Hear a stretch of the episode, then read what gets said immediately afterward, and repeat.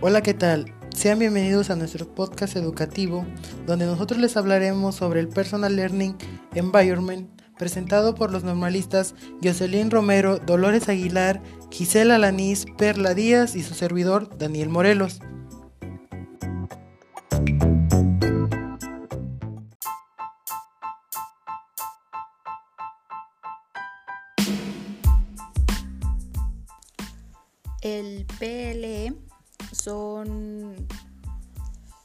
Nuevo escenario educativo en el cual los estudiantes puedan adquirir diferentes competencias, mm, capacidades, objetivos y contenidos, tanto de la perspectiva formal como informal. Además, se intenta que los estudiantes adquieran competencias para utilizar las TIC también es importante que los estudiantes tomen conciencia de su PLE y entiendan que puede ser modificado y mejorado con nuevas herramientas, haciéndolo cada vez más útil para apoyar sus procesos de aprendizaje. También nosotros como docentes debemos de lograr que los alumnos alcancen su autonomía para tomar decisiones y autorregular el aprendizaje en su beneficio, permitiendo al aprendiz decidir qué quiere aprender, cómo lo quiere aprender y con quién quiere aprender, siendo él mismo el gestor de su aprendizaje. Ah, los tiempos están cambiando y constantemente está surgiendo nuevas tecnologías, herramientas, servicios que abren un mundo de posibilidades de comunicación y aprendizaje que nos permita acceder a la información y el conocimiento de una forma mm, personalizada, adaptada a nuestras inquietudes, a las necesidades, mejorando las posibilidades de acceso a contenidos, a recursos, a fuentes de información, experiencias, opiniones, ideas Mm, asimismo posibilitando la creación de una red de personas con la que compartimos inquietudes e intereses.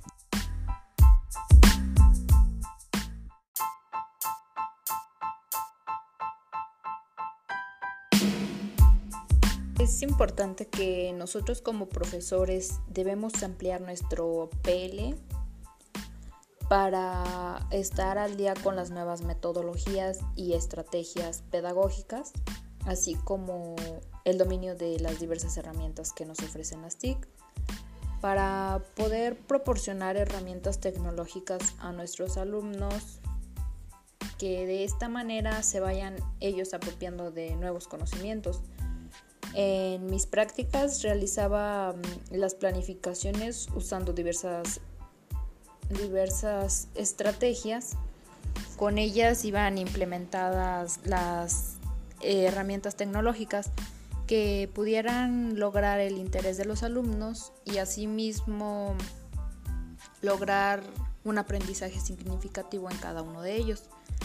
Además se logra que trabajen de manera colaborativa y se pueda lograr un mayor conocimiento que impacte positivamente los procesos de enseñanza-aprendizaje en los que participemos. Ah, también los alumnos se apropiaron, de, se apropiaron de las tecnologías. En la comunidad que estaba, la maestra les enseñaba computación. Eh, tenía pocas computadoras y lo cual ella hacía que trabajaran de manera en equipo y así se ayudaban. También tenía internet, lo cual favorecía y ellos entraban y buscaban diversas plataformas e información para poder trabajar. La maestra los ayudaba mm, de esta manera, adquirían un buen aprendizaje. Además, nosotros en la práctica les proporcionamos diversas estrategias didácticas y herramientas que les hicimos ver que deben darle un uso adecuado y seguro de las TIC en el aula y fuera de ellas.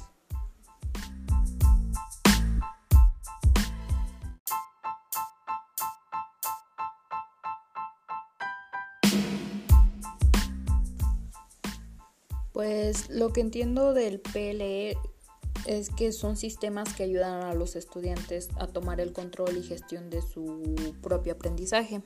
Además, esto incluye que el apoyo a los estudiantes para fijar sus objetivos, gestionar los contenidos y procesos para comunicarse con otros en el proceso de aprendizaje y asimismo lograr los objetivos del mismo.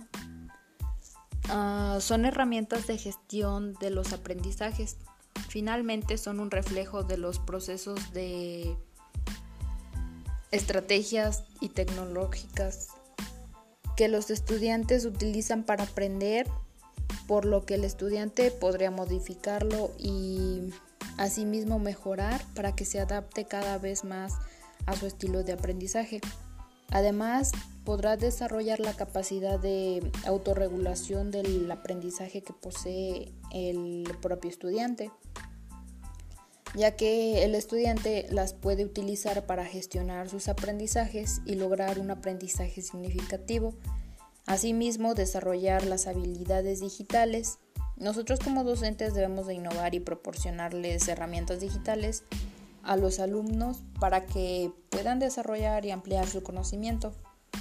También debemos de hacer que tomen conciencia y usen adecuadamente el uso de las herramientas y busquen información confiable.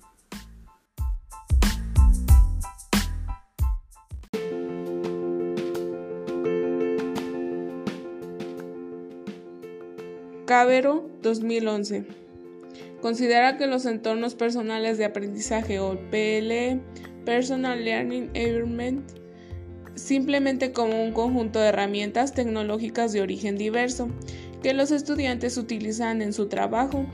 Esta es una mirada mentalmente tecnológica e instrumental eh, por otro lado, tenemos una mirada más pedagógica y funcional, que considera a los PLE como un conjunto de herramientas que el estudiante puede utilizar para gestionar sus aprendizajes. Johnson, Prescott y Lyon 2017 dicen que las características distintas que tienen los PLE podemos señalar que son una, una estructura personal, son únicos, se modifican constantemente, son gratuitos y que pueden ser centralizados o distribuidos. Y últimamente se empieza a hablar que pueden ser tanto de individuales como institucionales. Mientras que Adel en el 2013 desarrolla un PLE que es aprender a aprender en la era digital. Por lo tanto, habla y analiza el PLE de una persona es referirnos directamente a aspectos como los siguientes. La búsqueda de información, cómo la filtra y selecciona, cómo la organiza, cómo la mezcla y la remezcla para poder generar nueva información y así compartirla con su entorno. En este punto es muy importante porque sabemos que pues todos somos curiosos por naturaleza. Entonces un chico que acaba de aprender a hacer alguna acción y más ahorita con la tecnología, que acaba de aprender a hacer algo relacionado con la tecnología, desde él está como nada más esperando el momento para poderlo compartir con sus amigos, con sus compañeros, que vean que él ya aprendió algo. Además que se intenta que los estudiantes tomen conciencia de su PLE y entiendan que este puede ser modificado, perfeccionado y mejorado con nuevas herramientas, haciéndolo cada vez más útil para apoyar sus procesos de aprendizaje. Para que sea más fácil, se abordan tres aspectos básicos. El uno es conservar acerca de los cambios que han generado las TICs en nuestro entorno y la forma de hacer las cosas. El segundo es comenzar a tomar conciencia de la tecnología. El tercero es tomar conciencia de que existen herramientas que no conocemos y que podrían mejorar lo que ya tenemos. Debemos tomar en cuenta que las herramientas utilizadas en Internet son fundamentalmente para buscar, comunicar y publicar, los que total representa un poco más del 61%.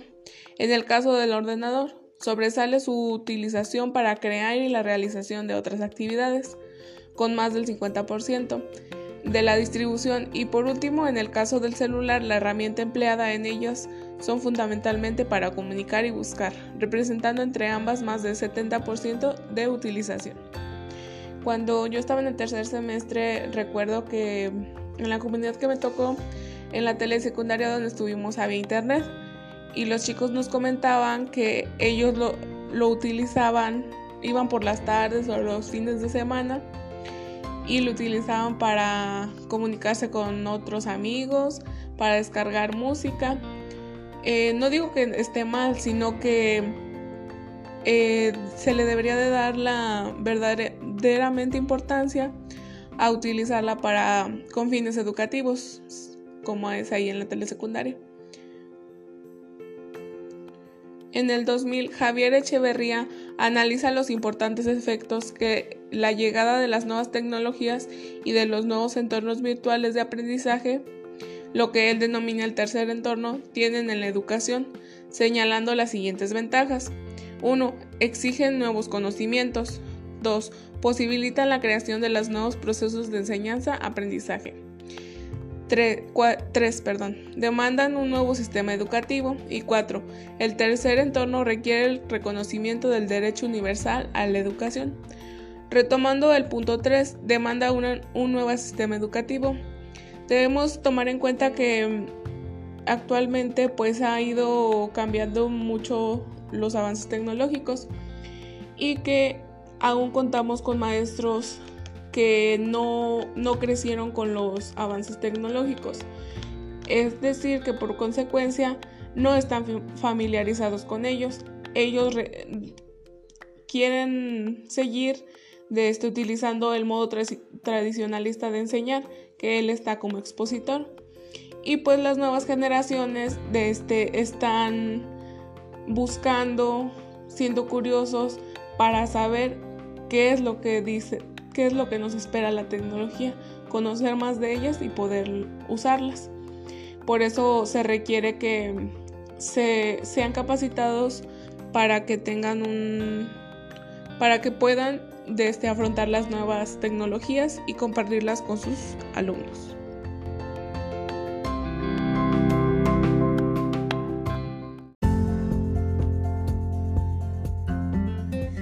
Para la construcción de un entorno de aprendizaje se utilizan diferentes tipos de herramientas que ya Atwell en el 2007 indica que estas deben servir para tres tipos básicos de estrategias.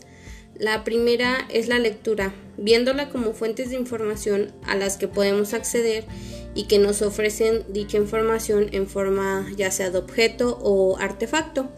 La segunda es una reflexión, vista como los entornos o servicios en los que podemos transformar la información, como por ejemplo sitios donde escribo, comento, analizo, recreo, publico.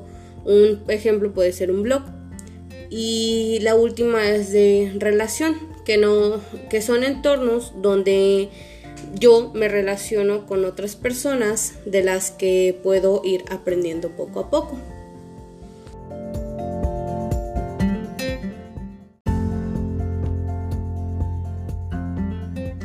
Estas estrategias nos pueden servir en el aula docente eh, para el trabajo con nuestros alumnos. Por ejemplo, con, en la de lectura, ellos pueden buscar diferentes fuentes de información, no solo enfocándose en una sola, sino abriendo más espacios a los que se pueden ir aprendiendo poco a poco y fuentes más confiables.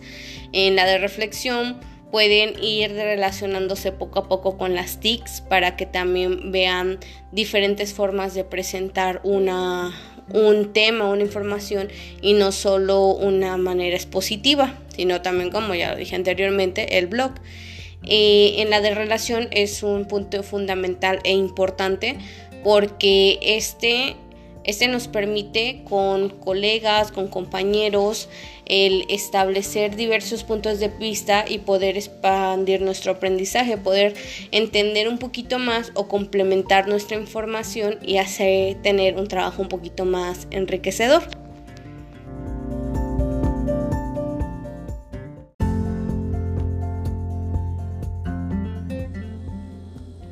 Uno de los objetivos perseguidos en el estudio es conocer no solo las herramientas que utilizan en mayor grado los alumnos para poder construir su entorno de aprendizaje. Estas herramientas nos pueden ser de utilidad para alcanzar y potenciar los procesos cognitivos que se señalen. Eh, para ello, nos pueden ayudar la autorreflexión, pero por parte del estudiante, viendo herramientas tecnológicas, eh, utiliza y para qué. Y por otra parte, porque estas nos pueden facilitar un instrumento de análisis y en consecuencia, pues nos pueden aportar pistas y sugerencias para establecer acciones formativas.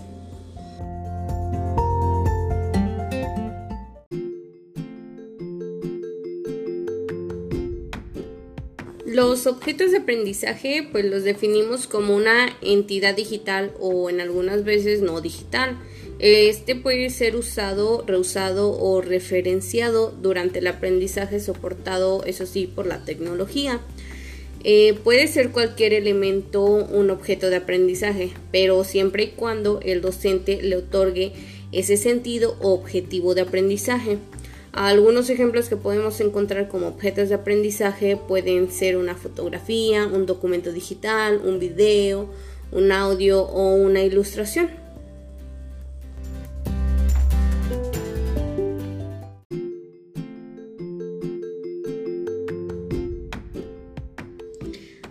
Algunas de las características básicas de un objetivo de aprendizaje son la accesibilidad, esto, pues el objetivo de aprendizaje debe ser etiquetado, dando así que éste pueda permitir ser almacenado y referenciado.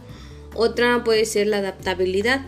Una vez ya creado un objetivo de aprendizaje, este puede ser funcional con varios, en varios contextos de aprendizaje. Otra es la interoperabilidad, que en el objetivo de aprendizaje deberá ser independiente del medio de entrega y del sistema de administración de aprendizaje, no descartando así otras, que, otras características que son como la recursibilidad, la flexibilidad, la extensibilidad y la heredabilidad, que nos pueden también servir de ayuda para la función y los, en los objetivos de aprendizaje.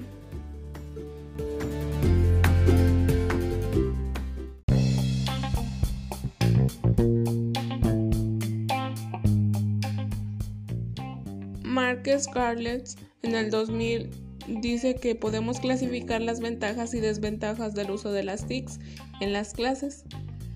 Eh, pero aquí lo vamos a ver primero desde la perspectiva de los estudiantes, que las ventajas sería que normalmente aprende con menos tiempo, es atractivo, acceso a múltiples recursos educativos y a entornos de aprendizaje, eh, autoevaluación, flexibilidad, más contacto y colaboración entre compañeros, pero las desventajas que hay es la adicción, el aislamiento, cansancio visual y otros problemas físicos, inversión del tiempo y algún esfuerzo económico. Sabemos que pues no todos los padres tienen la posibilidad de comprar algún aparato aparato tecnológico que estemos necesitando.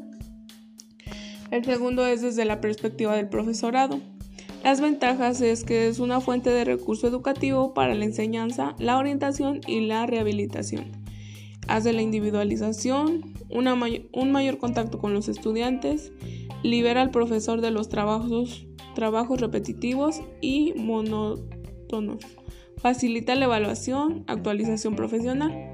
Las desventajas es que genera estrés, desarrollo de estrategias de esfuerzo mínimo, problemas por los que se refiere al mantenimiento de los ordenadores, requiere una gran devoción. El tercero, que es desde la perspectiva del proceso de aprendizaje. Las ventajas es el interés y motivación, interacción y actividades intelectuales continua, desarrollo de la iniciativa, aprender de los errores, aprendizaje cooperativo, y las desventajas es que va a existir la distracción, la depresión, pérdida de tiempo, aprendizaje incompleto y superficial, ansiedad y dependencia de otros. Por último, desde la perspectiva del centro, las ventajas son que los sistemas del aprendizaje virtual pueden reducir el precio de la formación y acercar la enseñanza a más personas. Mejora de la gestión de los centros, la comunicación más directa con las administraciones, se comparten recursos, difusión de los centros y las desventajas es que el costo de la formación del profesorado, o sea, los profes les va a costar porque van a tener que actualizarse. Y además de la demanda de un correcto mantenimiento informático. Y por último, grandes inversiones. Reparas en el 2000 nos dice que el profesor puede utilizar las nuevas tecnologías como un medio de adquisición de competencias y conocimiento, como un instrumento de evaluación, como esfuerzo a una enseñanza dada o en actividades complementarias o de repetición, dependiendo de los alumnos con los que contemos.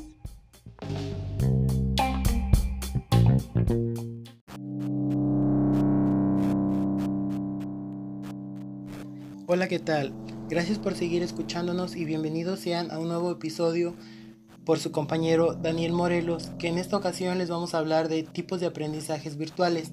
E-learning es el tipo de entorno o sistema adecuado por el que los sistemas de gestión del conocimiento o entorno virtual del aprendizaje. Estos son una agrupación de las partes más importantes de los demás entornos para aplicarlos en el aprendizaje comprenden fundamentalmente los siguientes aspectos. El pedagógico, referido a una tecnología educativa como disciplina de las ciencias de la educación, vinculada a los medios tecnológicos, la psicología educativa y la didáctica. El tecnológico, referido a la tecnología de la información y la comunicación mediante la selección, diseño, personalización, implementación, alojamiento y mantenimiento de soluciones en donde se integran tecnologías apropiadas y de código abierto. M-Learning se centra en la movilidad del alumno, la interpretación con las tecnologías portátiles y de aprendizaje que se refleja un enfoque en cómo la sociedad y sus instituciones pueden acomodar y apoyar a una población cada vez más móvil. B-Learning es el aprendizaje facilitador a través de la combinación eficiente de diferentes métodos e, e, implementaciones, modelos de enseñanza y estilos de aprendizaje, basado en una comunicación transparente de todas las áreas, las áreas implicadas en el curso.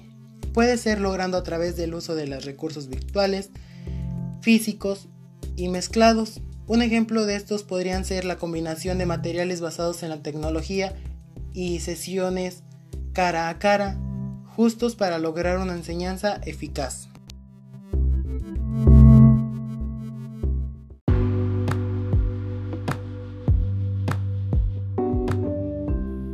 Como nos comentaba Del, desarrollar un PLE es aprender a aprender en lo digital. Por tanto, si hablamos de analizar el PLE de una persona, es referirnos directamente a aspectos como los siguientes cómo busca información, cómo la filtra y selecciona, cómo la organiza, cómo mezclándola y remezclándola puede generar nueva información, cómo la comunica y comparte. Como practicantes y futuros docentes, debemos elaborar proyectos áulicos que integren las TIC de manera significativa en el aprendizaje de nuestros alumnos. Sabemos que los tiempos de ahora están cambiando muy deprisa y constantemente están surgiendo tecnologías, herramientas y servicios que abren un mundo de posibilidades de comunicación y aprendizaje que nos permiten acceder a la información y al conocimiento de una forma personalizada, adaptada a nuestras inquietudes, conocimientos y necesidades, mejorando las posibilidades de acceso a contenidos, a recursos, a fuentes de información, a experiencias, a opiniones, a ideas, posibilitando la creación de una red de personas con la que compartimos inquietudes e intereses.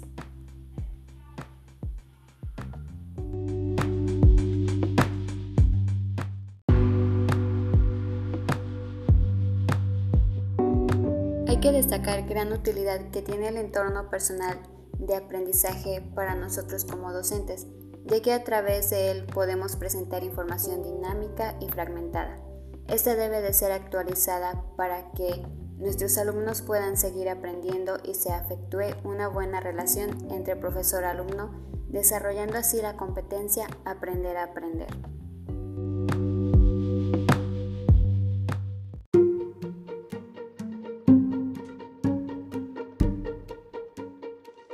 Damos por concluido este podcast Conectivismo y Aprendizaje en Red, esperando que esta información les sea útil a docentes y a normalistas.